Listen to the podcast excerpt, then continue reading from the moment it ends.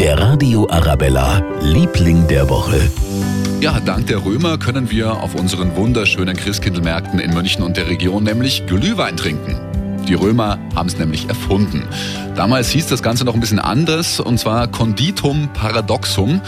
Das Rezept war auch noch ein bisschen anders. Honig, Wein, Pfeffer, Lorbeer, Safran, Datteln unter anderem. Schön zusammengerührt, eingekocht. Hm, kann ich mir jetzt gerade nicht so vorstellen.